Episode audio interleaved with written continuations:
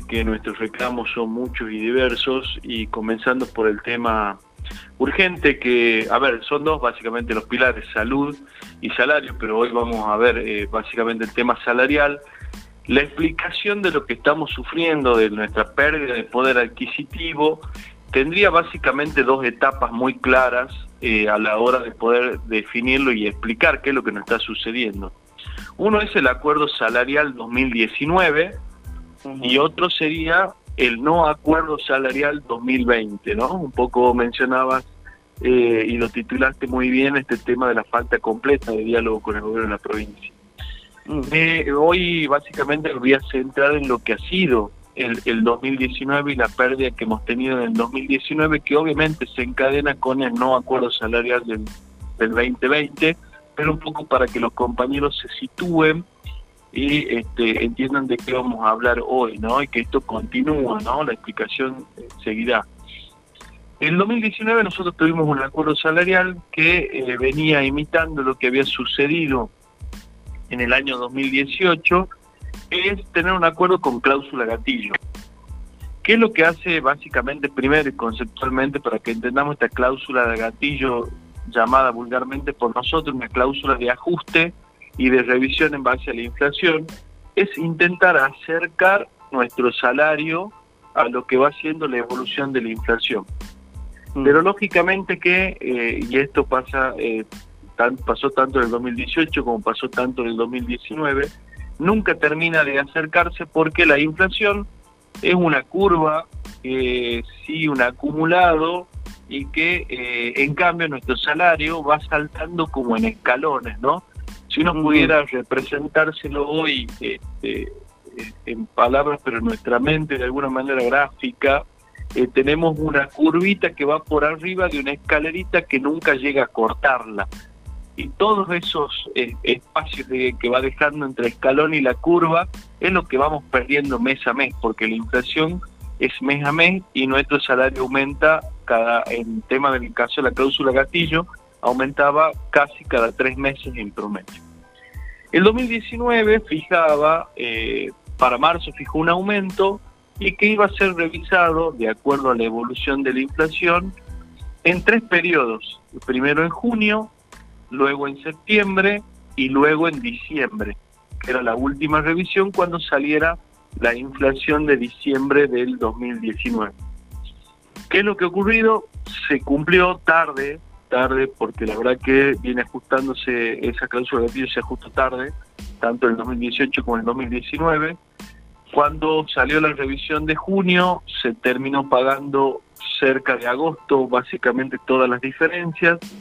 Luego se hizo el ajuste de acuerdo a la revisión de septiembre, que también se termina ajustando hasta casi fin de año, con lo cual, como te decía, nuestro salario nunca terminó de alcanzar esa curva inflacionaria que se venía dando. Sí. Y después teníamos la última revisión prevista, que era el año, eh, que era en diciembre del 2019. Ahí nuestro salario, en enero, debería ajustarse, porque cuando hablo de salario de diciembre, es el sueldo de diciembre que nosotros lo percibimos al mes siguiente, lo percibimos en enero, que nunca se reajustó, ¿no? Porque ahí el gobernador los primeros días de enero, si bien recordará a los compañeros, eh, el decreto 1, uno, el primer decreto, el primer decreto del año, suspende la aplicación y justamente la revisión de esa cláusula gatillo de diciembre. ¿Cómo nos deja esto parados y yendo un poco a los números, no? Para que este, entendamos un poquito más. La inflación del año 2019, el índice que publica el INDEC, no el general, sino el NOA, nuestro salario se ajusta con índice NOA, marcaba que eh, la inflación fue de 55,5%. Sí. Sin embargo, nuestros salarios se ajustaron en un 34%.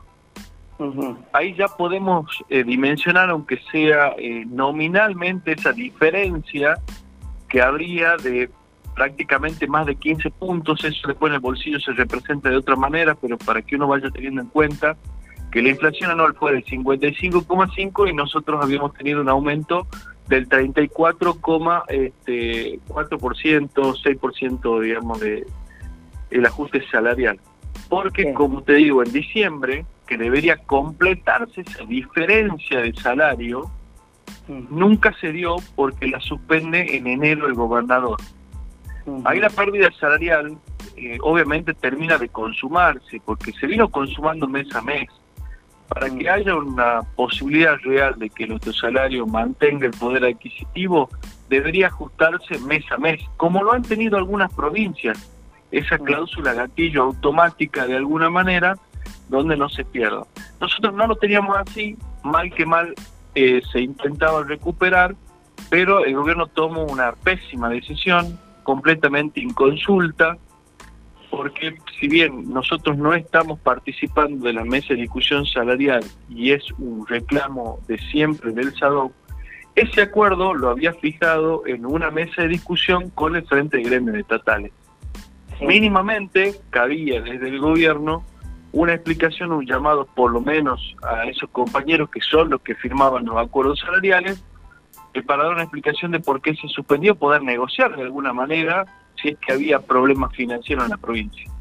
Eh, esto, como te digo, al comienzo del año, si mal no recuerdo, fue un 6 de enero que se eh, dictó este decreto y nos dejó completamente sin aumento para lo que sería el arranque del año y con una pérdida inmensa porque además la inflación iba teniendo una curva ascendente que estaba siendo incontrolable.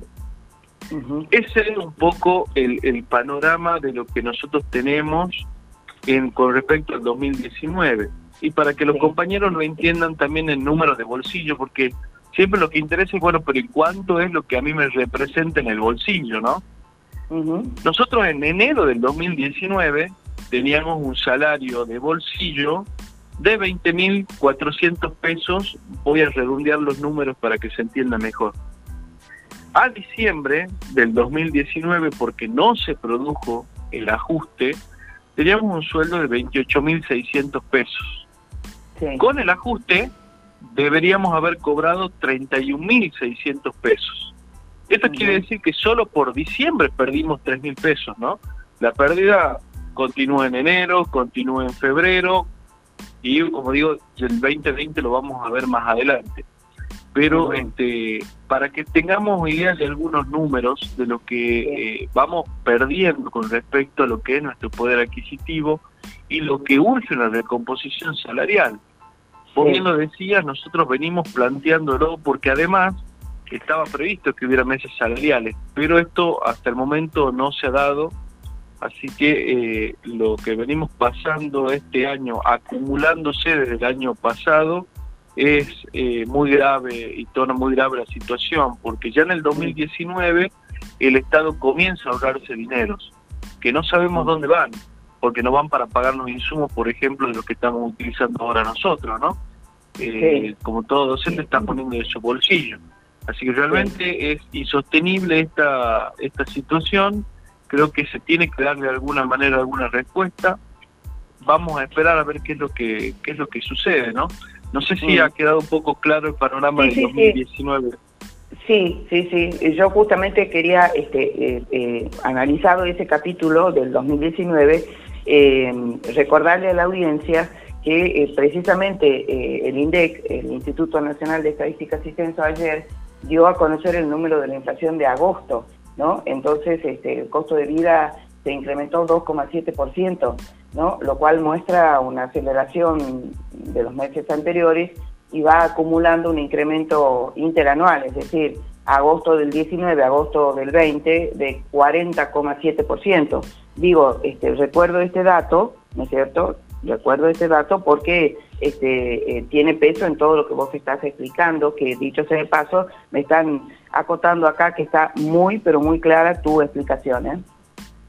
Bueno, espero que se entienda porque es fundamental eh, para entender lo que estamos viviendo y lo que estamos pasando como docentes y la actitud que ha tomado el gobierno, porque la actitud no nace en, el 2020, sino una actitud que viene del año 2019.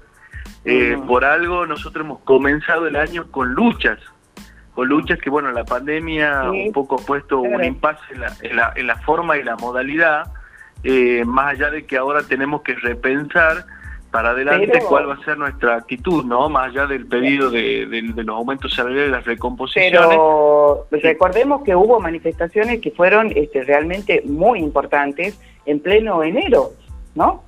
Así es, así es. En el, pico de movilización de los compañeros docentes a comienzos de año fue prácticamente la mitad de la docencia tucumana en la calle, un hito histórico mm. realmente, ¿no? Contar mm. entre 15.000 a 20.000 docentes en la calle manifestando. Por eso es, bueno recordar, porque eh, la, pandemia es como que hace ver lejano tantas cosas que han sucedido antes de que esto arrancara, ¿no? antes de que este virus eh, nos atacara de esta manera como población. Porque, como te digo, no eh, hay explicación de lo que nos sucede hoy si no pensamos lo que ha sucedido en el 2019. Tenemos que, de alguna manera, revalorar eso para que no nos vuelva a ocurrir, porque se escribió un acuerdo y se lo borró de la noche a la mañana de manera completamente arbitraria. Y eso no puede volver a suceder. Me, están preguntando, me están preguntando acá, ¿puede, eh, si puede reiterar cuánto se debió cobrar en enero y cuánto se percibió efectivamente? Bien, como te decía, reitero un poco los números que hablábamos, ¿no? Eh, nosotros hemos percibido en eh, diciembre, que en realidad lo que veníamos percibiendo desde septiembre, del ajuste de la cláusula en septiembre, que eran 28.600 pesos. Ese era el piso mínimo salarial, ¿no? Siempre hablamos para el cargo testigo, una maestra de grado y sin antigüedad, o un profesor de 15 horas del secundario, 12 horas del terciario, todos sin antigüedad. Y si hubiera habido el reajuste correspondiente, debimos cobrar 31.600 pesos vuelvo a repetir, del cargo testigo, el mínimo. Con lo cual en ese mes solamente se perdió tres mil Solamente en ese mes. Eh, si tuviéramos que cuantificar lo que viene ganándonos la inflación, y la verdad es que nos daría una cifra que nos abrumaría y nos sorprendería. Mm. Porque además, esto que vos explicás de la curva ascendente, de lo que ha salido recién ahora el nuevo número de inflación de agosto, también nos ha sucedido algo similar a fines del 2019. La curva fue ascendente también de la inflación. Eh, en el 2020 arrancó el año un poco planchándose, pero después nuevamente volvió a tomar velocidad. Eh, entonces, para que quede claro, es, es mucho la pérdida salarial los compañeros. Yo eso no les tengo que explicar el sentir y su sensación porque lo viven. La economía no alcanza, no tenemos sueldos dignos, eh, tenemos además el, gobierno que de alguna manera eh, habla de todo el, valor que tiene la docencia y todo el esfuerzo que ha puesto, pero son palabras vacías, porque esto se tiene que dar con hechos concretos, esto se tiene que dar cumpliendo la palabra que se ha dado en 2019, porque eso está pendiente, eso era un aumento, el de diciembre, que era del básico, con lo cual modificaba toda nuestra pirámide salarial porque la mayor injusticia termina se, termina dándose en los compañeros que mayor antigüedad tienen. Al transformarlo después en, en, 2020 en cifras no remunerativas o en no darlo, castigamos a los compañeros que realmente tienen la mayor antigüedad en la docencia. Castigamos a las obras sociales porque eso nos lleva aporte. Eh, además ha sido completamente digo, arbitrario, inconsulto. Eso no puede suceder. La palabra dada debe cumplirse o debe volverse a exponer en una mesa de acuerdo donde estemos todos, donde mm. estén los compañeros estatales, pero donde esté el sector docente privado, porque además SADOP es el sindicato que lo representa, con lo cual su voz tiene que estar en esa mesa, ¿no? Hoy se habla de todo el sistema educativo, sin embargo, la mirada para el sector privado no existe, ¿no? Tenemos tantas problemáticas que estamos viviendo hoy que un poco este, están planteadas en nuestro comunicado, necesitamos mesas urgentes de diversa índole.